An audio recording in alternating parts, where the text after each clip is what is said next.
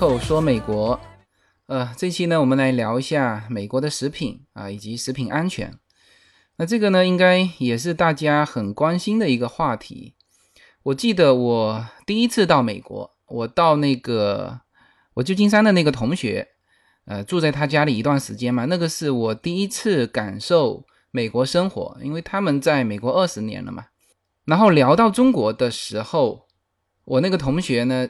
就提到中国的食品安全问题，他其实觉得中国经济发展了各个方面都很好，但是呢，那其他的比如说这个更深层次的啊一些问题，他当然也也说不出来了。那他就说到中国的食品，他说中国搞半天食品安全搞不清楚，是吧？他当时就提到中国的食品安全问题。当然，中国食品安全问题是是这几年来一直是。备受这个社会关注的问题，那也确实是有这个问题。我有一个 MBA 的同学哈，他就是在我们那边就是属于猪肉批发大户，做的非常大了。他跟我讲过一个事情，就是我们吃饭的时候嘛，他说在国内呢，他凡是什么呢，就是把那个猪肉切碎了，比如说这个鱼丸啊，比如说那肉丸子啊，啊这一类的东西，就凡是把猪肉切碎的东西。他都不吃，因为他自己做这一行的嘛，他知道里面是什么。然后呢，聊到这个食品安全，因为他他的食品安全当然只限在他的这个领域嘛。他说他业内有一句话叫做“这个东西啊，你吃下去，你不要当场死掉就没事”。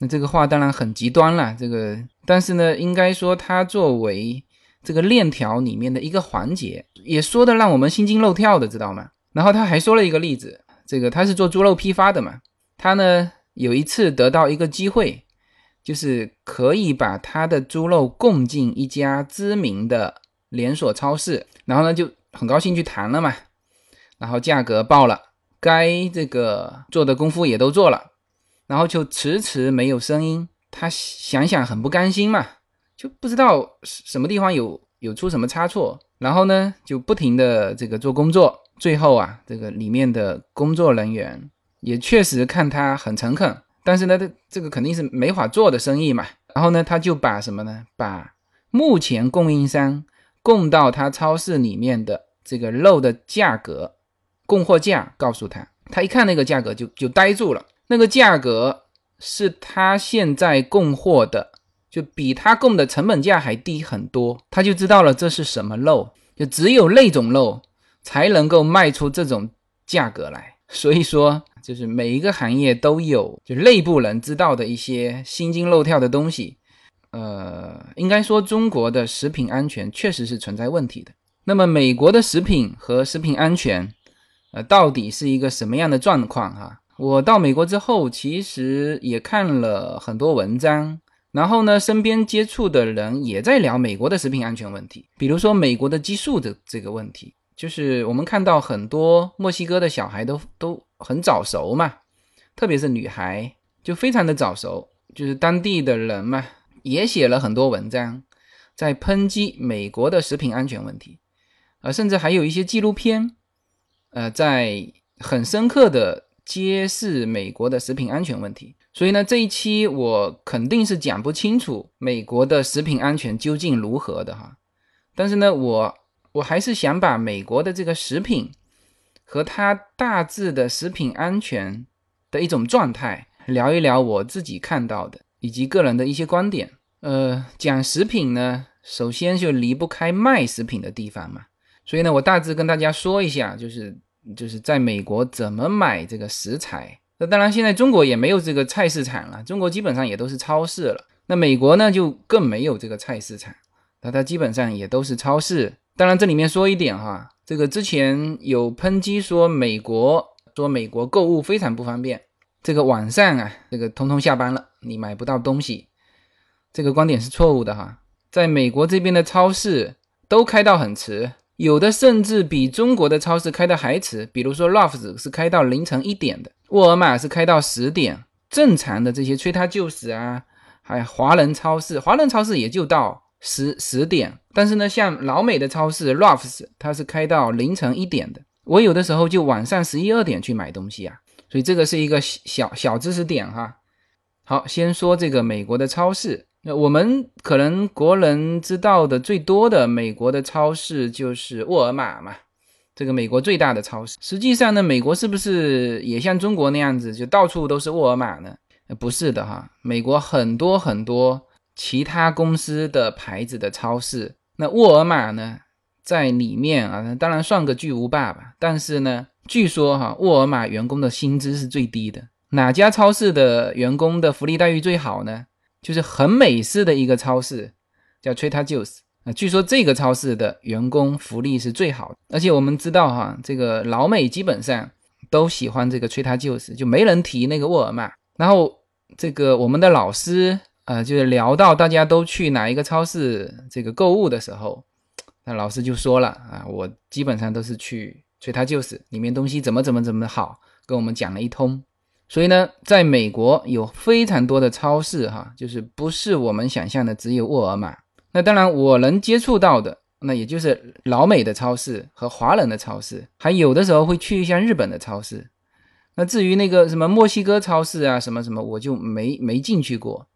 那叶子也没进去过。他说在曾经在门口看了一下价格，发现非常便宜，就不敢买了。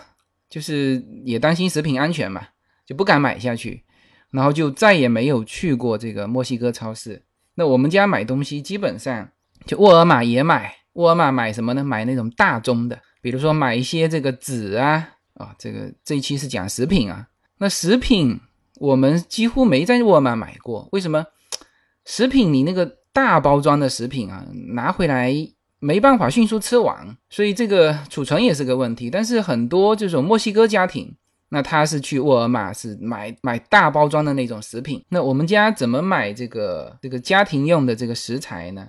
呃，我们这几个超市都去过哈，比较常去的是 Ralphs，它开到凌晨一点嘛。然后 Ralphs 里面的水果啊、面包啊、啊各种的肉类、牛肉啊啊这些是相对于其他超市来说，我们更值得信任的啊，或者说更好的。然后崔他就是也去。但是催他就是的价格要比 Ralphs 大概高百分之十还是二十？但是它的同样的东西，就是他们一定不会卖一样的东西，明白吗？在在美国这边，这个商品多样化就是多样到极致，就是你进去同样一个超市呢，你会看到就非常丰富的商品的种类，然后你再到其他的超市去看，你又可以看到这个商品。但是呢，跟原来的那家商品还是有区分的，就是它也许种类不同、规格不同啊、品牌不同啊，所以说在美国这边确确实实是这种商品的多样性是非常多样的。那所以它就是什么好呢？就它会卖一些很美式的一些蛋糕，还有就是比如说啊牛奶那种大罐装的，就 organic 的牛奶，就只有催它就是有，就是那种一加仑装的那种。就我们国内那个农夫山泉那种手可以提的的那种，那当然说起牛奶哈，就是美国这边好像很少有我们国内的那种小包装，它基本上都是都是那种一点八九升的啊，我估计这个在国内一定是算两升哈，就是它，但是它是标的是一点八九升的那种高的大罐的那个纸盒装的，它正常的牛奶都是这样装的，但是呢，但也有再大的。那就是刚才说的这个一加仑的这种装的，但是这种装的就普通牛奶在 Lofts 里面有有的卖，但是呢 Organic 的没有，Organic 的在 Lofts 里面就只卖这个一点八九升的，那就只有去催他就是能够买到这种大罐装的，因为我们家这个喝牛奶喝的很多嘛，所以有的时候呢会去买这个催他就是的这种大罐装的 Organic 的牛奶。，Organic 是有机的意思哈。待会我会谈到后半节这个食品安全问题的时候，会着重讲这个有机这 organic。然后呢，除了这些的食材啊，比如说水果啊、面包啊、奶酪啊、牛奶呀、果汁啊啊这一类的，那我们基本上是选择去老美的这种超市去买。那么我们呢也很常去华人超市。那华人超市主要买什么呢？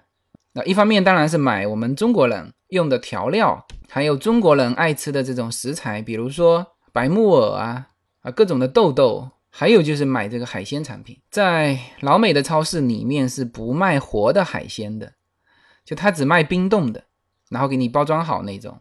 你要想买活的海鲜，你就只有去就华人的超市，比如说这边的九九大华啊、一六八呀，当然还是不如国内哈。国内卖活的东西更多，就同样海鲜池嘛，国内这个海鲜池里面可能更多东西。那这边海鲜池里面呢，比如说一六八，我们进去就只能买到不虾是一块啊，活虾、螃蟹，还有那种大的淡菜。就是我们我们福州是叫淡菜嘛，我不知道正确的应该叫什么。还有各种贝壳类，它这边有的跟我们福州的不太一样嘛。就比如说它同样的花蛤，我们福州花蛤非常多嘛，它这边的花蛤非常大个，叫美国蛤。我在福州也有买过这边的美国蛤。那反正去华人的超市，那主要是买这些东西。那有的时候我们会去什么？会去日本超市。那日本超市买什么呢？买三文鱼嘛。还有买它的那个章鱼，就是同样的这些超市买出来的东西，其实啊，我们还是辨别的出来是不一样的。比如说一个章鱼放在我面前，我立刻就可以知道这个是日本超市卖的还是中国超市卖的。啊，美国超市好像没有卖这种这种冰鲜的那种章鱼，它又不是冰冻。那么日本超市就很常卖这种冰鲜的这种三文鱼啊、章鱼啊。呃，当然还有很多它日本寿司的东西。应该说，日本超市就就食材而言，日本超市是最好的。就是你吃到嘴巴的东西啊，你是一吃就辨别的出来，就是有比较明显的差距的哈。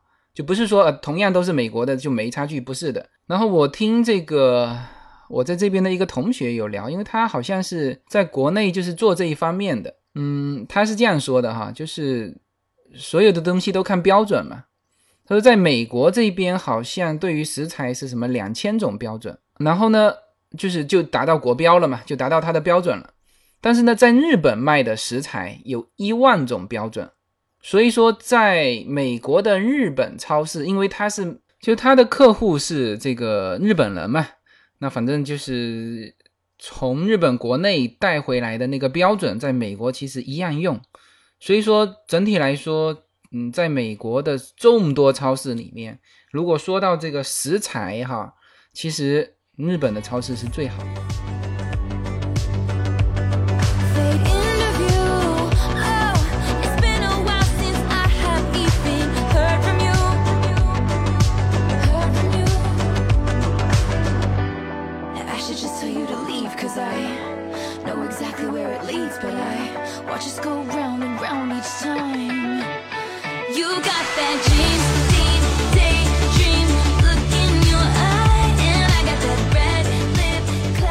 那好，那刚才介绍了，就是在美国啊，这个买东西的地方，因为你所有的食食品都至这些超市嘛，啊，所以说我把超市先介绍一下。那么各个超市之间对于食品跟食品的质量，我们先不说安全哈，就食品的质量，那我刚才说了，相对来说就是海鲜类的这些东西，那日本的这个食品质量是最高的。然后呢，像这种水果、牛奶啊，这些老外的吃的东西啊，奶酪啊、麦片啊啊这些东西啊，特别是肉类的东西，那老美的超市质量是最好的。那么相对来说，华人超市就是说华人需要用的这些东西，调料啊、海鲜啊，就是说他们就其他的没卖的，华人有卖的啊，这个是华人超市的特色。但是呢，华人超市的食材。就不能和这个这个日本超市和美国超市去比了哈。呃，叶子有一个闺蜜，她老爸呢早年在这边的时候是开这个运输的，就是开那个冷链车啊。他就说过一个事情嘛，就是华人超市会去买什么呢？会去买那个老美超市里面这个冷冻期到期的一些食品拿来卖。老美的超市呢，他就觉得，哎，这个到期了，我就不能在我的超市再卖了，然后呢，就标一个价格把它卖掉。华人超市呢，就把它买过来。那因为他爸就是开这个车的嘛，他所以知道这一点。那你看哈，这里面同样在美国，不同的超市就是不同的经营者，对于这个食品质量和食品安全，它其实是有不同的观念的。或者你这样说吧，主要还是消费者。嗯，比如说日本。日本在日本人习惯了它一万种标准，无论在哪里，就算他在美国，也是按照日本的那个标准来要求他的卖方的。就比如说老美的超市，那也是老美对于这这个食品，它的要求高，然后呢，反过来就要求你这个超市需要有这种标准给到我，那所以它的价格是别人价格的一点二倍呀。就是同样是老美超市，吹它就是的价格还比那 Ralphs 高，而且哈，这些像吹它就是啊这些超市，他们基本上都会开在白人区里面，比如说在我们这个周边，就是开在 Pasadena 呀、Acadia 这些，那他就不会开到那个什么 m o n t r e p a r 或者是 Alameda，就不会开到这种地方去。所以呢，同样在美国。这个食品的质量和食品的安全还是有这个差异化的，就是有这个有这个不同阶层消费的食品，它都有，它是一个非常丰富或者说是一个非常复杂的一个市场。好，我这里面就是大致讲了一圈美国的食品哈，就是我们说任何的事情，我们不能说很绝对的说啊这个。中国食品怎么样？中国食品里面也有好食品啊，是吧？你也拉得开层次嘛，是吧？那美国食品也不是说都好，不同的超市它会卖出不同的食品来。那比如说我我说了半天都是我能够接触到的超市，我还有很多没接触到的超市啊，比如说墨西哥的超市啊。那为什么墨西哥的小孩啊，那个女孩子都那么早熟？那我估计就是他们超市卖的食品里面含了更多的激素。是吧？我我也不知道他们的食品是怎么标识的，但是问题是墨西哥小孩就很多早熟的，那我估计也是食品引起的。那这就是美国非常的多样性。没有什么能够阻挡你对自由的向往。人生是一趟旅途，精彩的是沿途的风景。大家好，我是无限自由，非常高兴能够通过随口说美国这个节目来认识大家。我每周都会在洛杉矶为大家录制一期随口说美国。现在大家除了可以听到我的音频节目之外呢，还可以登录我的微信公众号，我公众号的名称是 L 一二零一零零一一五无限空间。这是一个新移民家庭分享美国生活的点点滴滴的一个个人空间。同时，为了更好的与大家互动，我还开通了与随口说美国同名的新浪微博。移动互联网的神奇之处呢，就是可以把同类的人拉得很近，天涯若比邻，世界地球村。让我们享受这个自由连接的世界吧。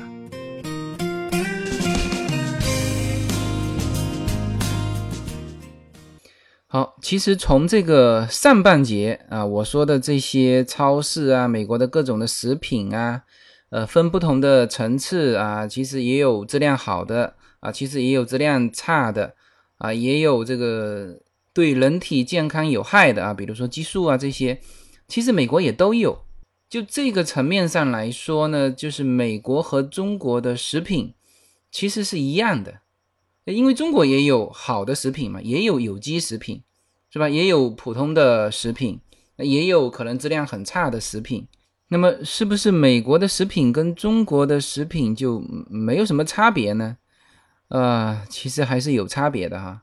就虽然说我也看过很多文章，呃，华人写的嘛，在美国的华人写的啊，甚至也很极端。这个说到什么呢？说到这个美国的食品啊，还不如中国的食品安全。然后也能举出很多很多的事例，那那我自己的感受哈，就是因为我们在我们家在这边也生活了三年了嘛，那那我的感受也是叶子的感受哈，那当然他其实在这一方面感受要比我要要更多，一个他生活的时间长嘛，第二他主要负责买菜嘛，那么我们的我们的感觉大概是这样子哈，我先说一个感官哈，然后呢我再慢慢的细说。它这里面还有一个标识的问题。第一个什么感官呢？就是整体来说，美国的超市要比中国的超市来的清楚。就是它所有的食品啊，那种散装的非常少，好像只有中国的超市、华人超市有卖一些散装的东西。就大部分从美国超市里面卖出来的食材啊，特别是老美的超市，它全部是有包装的，而且包装的很清楚啊。无论是蔬菜啊，那像我们家买的这个蔬菜，我们家都是买那种盒装的 organic 的那种那种蔬菜，就是嗯，有的是单种的，有的是各种混在一起的，但是呢，它全部都帮你剔清楚了啊，就是只有叶子啊、梗啊，怎么都帮你去掉了，然后都洗过了。放在一个塑料的透明的盒子里面，然后卖给你。那么我们回家的那个菜是可以直接生吃的。当然，就是呃，如果大一点的菜哈，就不是菜叶的这种大一点的其他的菜，那也有一把的，但是它也都包得很清楚。然后水果那就是一颗一颗的咯，但是呢，它上面也都有贴着那个小小的一个小标识。这个是我的呃第一个感官，就是呃美国。特别是老美的超市哈卖的这些食材，在包装上都比中国来的多，就是要么是有一个盒子包装啊，塑料袋子包装啊，即使是像水果这种的，它上面也都有贴的这种小标识。好了，那现在我来说一下哈，这个美国的食材和中国食材其实最大的呃差别是在哪里哈？就是它的这个包装和标识。因为我刚到美国的时候。就是你会发觉哈，在在这边生活，在美国这边生活，就是其实它厨余垃圾比中国要少，但是包装垃圾要比中国来的多，就是各种各样的，有的用纸盒包装、塑料袋子包装，就是所有所有的，就是你买的食材，它其实都是有包装的，所以我们自己就会觉得说，好像包装特别多。那个在中国的时候，好像没有感觉有这么多的包装物的垃圾，你知道吗？好，那现在就重点来说美国的这个包装上面的标识，也就是说，它其实每一个食品都有很明确的标识，它所有的食品包装上面都标的很明确，这个食品属于什么样的食品啊？我这里面一个一个来介绍它的标识哈。第一个就是我今天要着重讲的，就是 organic，就是有机食品。那么我看过一篇，呃，对于这个美国的食品哈最苛刻的一个一篇文章，就他把美国的食品这里面众多的标识都做了非常苛刻的要求，就是比如说，呃，这里面说到 all natural，就是纯天然。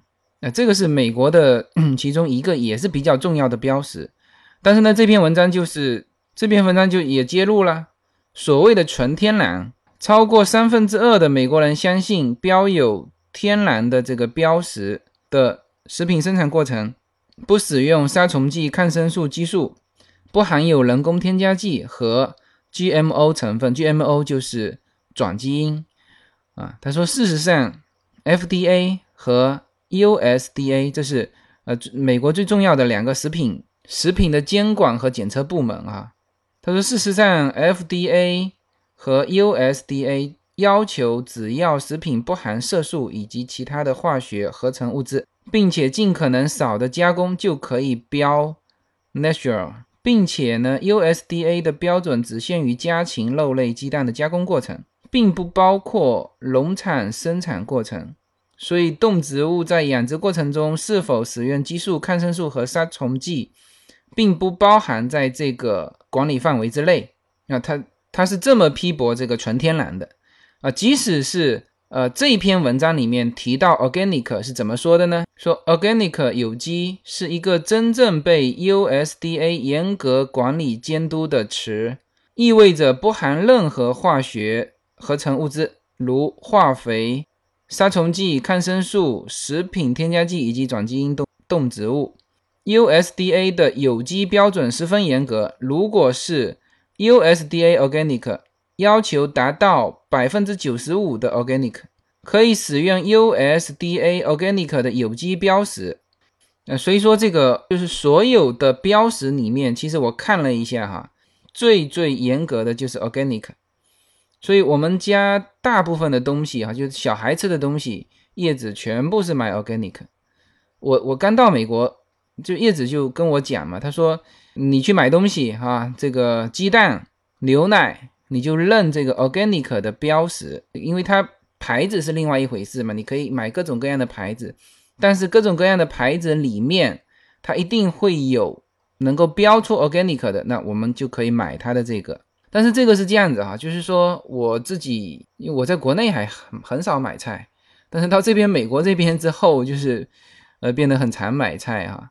当然价格有的大部分价格记不住，但是有一些还是记得住的。比如说哈鸡蛋，我就会发觉哈 organic 的鸡蛋和没有 organic 的鸡蛋，那价格相差了一倍。organic 的鸡蛋十二颗是多少钱呢？是五块九毛九美金哈，我说的都是美金。那如果没有 organic 的，从两块九毛九到三块九毛九，你看到没有？这个价钱就是差这么一半。然后牛奶呢，基本上给小孩买的啊，全部是 organic 的。那我们大人可以喝那个呃普通的嘛。其实最重要的还是激素的问题。我们这个叶子看了很多墨西哥的小孩，就早早熟的那么早嘛，它其实最重要的是防激素。那剩下的美国食材，反正。对于我们大人来说，我们在国内这个这个地沟油过来的，还怕什么是吧？所以美国的食材对于大人来说，我们都无所谓。那这关键是我们家这两个小的，这个没有经过这个这个国内的洗礼和磨练啊，是吧？那就是我估计这个抵抗能力比较差嘛，那就所以说叶子就全部给他们上 organic 的。但是这里面是这样子啊，它标了 organic，基本上价格都会贵一倍。但是这里面有一个好处哈，就是在美国就是有这个好处，就是说它但凡标了 organic 的，它一定是 organic，因为它如果是其他的不符合这个 organic，它可以标其他的嘛，啊，比如说标刚才的纯天然也可以呀。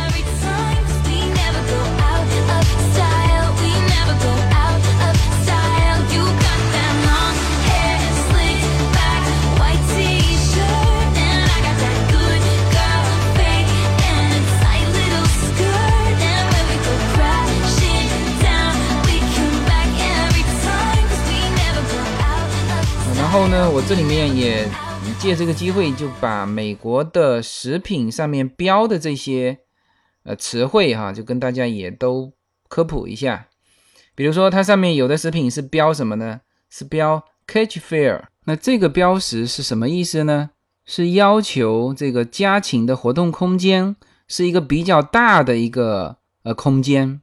当然，我看了这个对于这这个标识啊比较苛刻的一种说法。是说呢，标这个 cage fair 的，它其实呢，也就是一个大的仓库啊，也不是那种说什么人们想象的广阔空间啊，但是呢，它是一个大的仓库。然后 cage field 还有一个对应的是什么？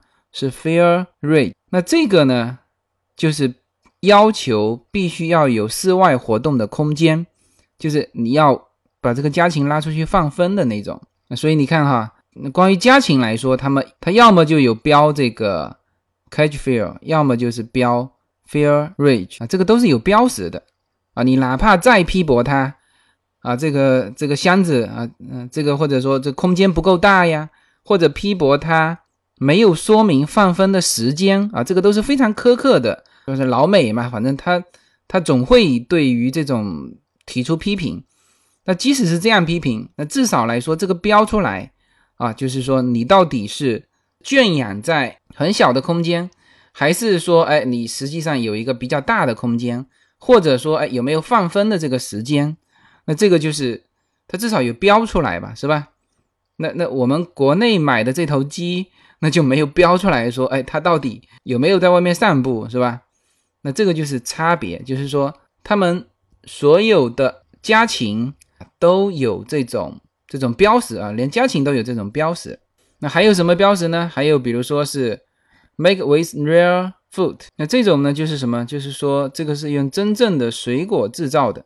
那这个就是经常小孩子的零食上面就有这么标的。再比如说这个 make with whole wheat。那这个就是基本上就是面包或者饼干上面啊标识的，就是全麦嘛。那么这个呢，还有更细的标识，就你如果是能够标出前面再加一个百分百的话，就是就是 one hundred percent hair weight。那那这样就是说全麦，只是它标的非常细的。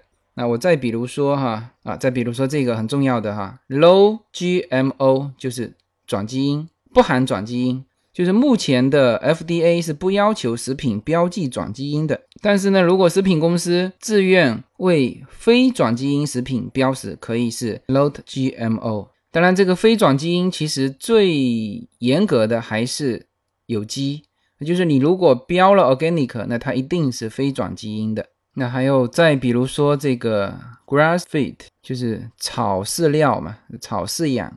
那这个就基本上牛肉上面经常会标着这个，那价格比较高。那么就是说这个牛是草饲养出来的，这个它其实是非常细哈。我们大家都觉得说，哦，那牛那肯定吃草嘛，牛不吃草还吃什么？但事实上就是说工业化的养牛哈，是让牛啊前半生吃草，然后呢在牛的最后阶段是被这个喂以这个玉米等谷物饲料来快速的增长它的重量。以及改变牛肉的质地，但是呢，如果有标这个这个草饲养的，就是 grass feed，呃这种的，那就要求整个牛的一生都是吃草的，不能喂以玉米等谷物啊。你看到没有？它这个其实是规定的非常细的。那还有这个什么牧场散养啊，有一种标识啊，叫牧场散养，那要求。呃，这个标签食物的来自动物，绝大部分时间都都有持续自由的室外活动。这个英文标识是 pastured，就这个呢，指的是动物大部分的时间是生活在牧场等室外环境。那它肯定吃的是草饲料了嘛？所以呢，这这个标识又比刚才说呃完全吃少草饲料呃又好一些。就像之前不是说那个澳洲的奶牛。呃，不仅是在室外，还要都要听音乐的。那我不知道这个关于听音乐的这个哈，是不是也是有那么一个专门的标识要要求？啊，这个必须听音乐哈，这个开玩笑。那还有什么呢？还有素食喂养也有一个专门的标识。还有呢，就是这个水果啦，有专门写着没有喷洒杀虫剂啊、抗真菌剂或者除草剂。但是的这个标准呢，其实是比 organic 要来的低的啊。那么 organic 除了说你不能喷这个杀虫剂啊，各各种的除草剂之外啊，还有对于土壤其实是有要求的，就是你的土壤也必须是这个传统的啊，正常的啊，有机的这个土壤，你不能说土壤经过处理的。但是呢，像没有喷杀虫剂的这种标识叫做 low spray，那这种就是它对土壤没要求，但是只是说。你不要喷洒这些杀虫剂啊、除草剂啊这些的，还有就是激素啊，这个也有专门的一种标识，叫做叫 hormone free，就是这个不含荷尔蒙。但是这种标识就是也比 organic 的监督要来的松，所以 organic 还是最好的。当然还有这种各种各样的标识了，比如说有标这叫传统植物种类，就是没有经过杂交的啊，它也会标出来，就标的非常细。呃，还有一种什么可持续发展的，就是如果有标这个可持续发展的，那基本上就是说它是传统的嘛，传统方式。那么还有就是本地产的农作物，叫做 logo。那这种呢，就是说它基本上是比较新鲜嘛，而且避免了长途运输所需要的各种食品，呃，所要做的这种处理，它就是没有没有处理的啊，直接拿上来。那我。我看到 Ralphs 好像有卖一些看上去奇形怪状的啊，有的特别大或者小，就是不规则的那种西红柿，然后卖的价格是就正常的西红柿的价格的好几倍。那我估计啊，就是肯定是标了什么标识嘛，或者就是不是这种叫做本地产农作物。那这种都是卖的比普通的要贵的，这就是关于美国的食品的标识。我刚才为什么从它的包装说到它的小标签，就是因为就是要告诉大家，就是说美国的食品啊，它标的很清楚，你是 organic 的，就是 organic 的。我我估计哈，没有人敢说我我不是 organic 的，我标个 organic。那如果是这种情况，那处罚是非常重的。就是美国，你知道是一个。非常痛恨破坏规则的一个国度，就谁如果破坏规则，那么他一定是会遇到非常重的惩罚，他就是会惩罚到你这一辈子一定会记住这个教训。这就像在美国开车一样，呃，虽然说在美国哈没有那个我们中国的那个摄像头，我不知道纽约有没有，反正在整个洛杉矶是没有设那个地面摄像头的，就是我不监控你啊，但是你一旦说闯红灯被抓，那这是非常严重的。那有一篇关于美国闯红灯之后的后果的一篇文章，你们大家自己去看哈。所以美国就是这样子，就是他特别痛恨破坏规则，你呢就按照这个规则来，你是 organic，你去标 organic。你的这头牛是全部是用草喂养的，这一辈子都是用草喂养，那你就给我标这个这个属于你的这个的标识啊！你如果这你这头牛是吃了一半的草的，你敢标说这一辈子都吃吃过草的，一旦被查出来，后果非常严重。像我们这边有一个超市叫做 Chapone，呃，就是那个标识是一个红辣椒的那个，它就是自己查自查爆出。某一个食品啊，什么大肠杆菌超标，然后呢，就是全部下架，而且什么呢？而且还关停了几家门店，关了一大段时间。呃，然后最近可我估计这个自查自纠搞清楚了，然后又开始促销。那这个是完全不是外方介入的哈，这个就是他自己修正过来的。当然，这个就是说，他一定是有强大的外界的压力，让他自己去修正。也就是说，你如果不修正，一旦被外界发现，那你一个代价是你自己修正的十倍以上。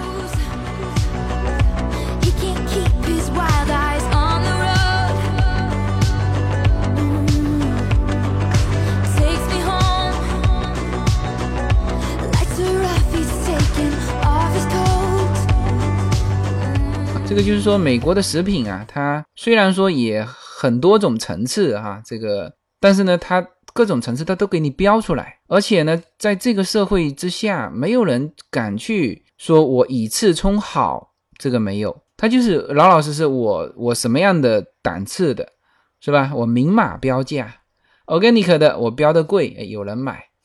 那普通的，当然我不能标说含激素了，反正你你什么都没标的，那是一个价格，是吧？那这些也有人买，买的便宜吗？便宜就有人买吗？就这一点，我不知道现在中国的食品，呃，有没有做到这么细的一个标识？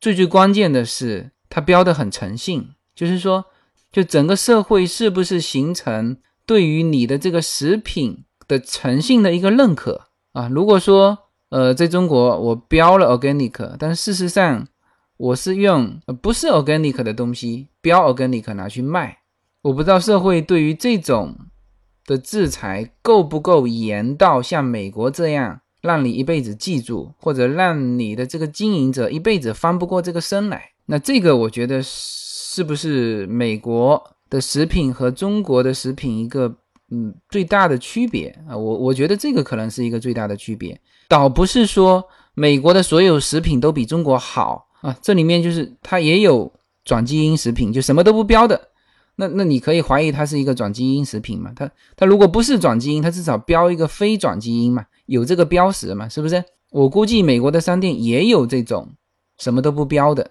但是它价格便宜啊，是吧？你对于这个不敏感的人，那你就买嘛。你看哈，在美国是这样子啊，就是你看哈，这个麦当劳的广告投放基本上都在什么？都在西语的电视台，就是。说这个西班牙语的，那那可想而知就是墨西哥人嘛。那还有就是南美的这一帮人说西语的电视台，还有就是说都广告啊，它都是投放在这个不太好的这些区，白人区，麦当劳的广告就投的非常少。那这个从这一点说明什么哈？说明它其实哈，就连麦当麦当劳在我们国内，那觉得这个食品还是可以的嘛。但是在美国来说。说白了哈，它就是针对中低收入的家庭，那你就别讲什么 organic 呀，或者这个这个牛肉是什么牛肉了，是不是？那也有人在消费呀，是不是？也形成了麦当劳这个品牌呀。但是麦当劳品牌在在加州来说，它进不了白人区，它甚至连广告都很少投放在白人区。门店也很少开在白人区。好的，这个就是呃我所看到的美国的食品以及美国的食品安全的的情况。就我不觉得美国的食品会比中国的食品更好，或者说普遍性的都好。我也说到了美国的食品也有这种各种各样的问题哈。但是这里面呢，其实跟中国食品最大的差别就是在于食品诚信的问题，而不是在于食品质量的差别的问题。好，那这一期聊这个关于美国食品和食品安全的内容就聊到这里。还是那句话，觉得我说的有价值，请欢迎打赏啊！这个我这个“赏”字始终说不清楚啊，就很多人这个这给我忠告哈，这个其他可以说不清楚，这个打赏不能说不清楚。觉得我的这个专辑不错的，帮忙推广，OK，谢谢大家。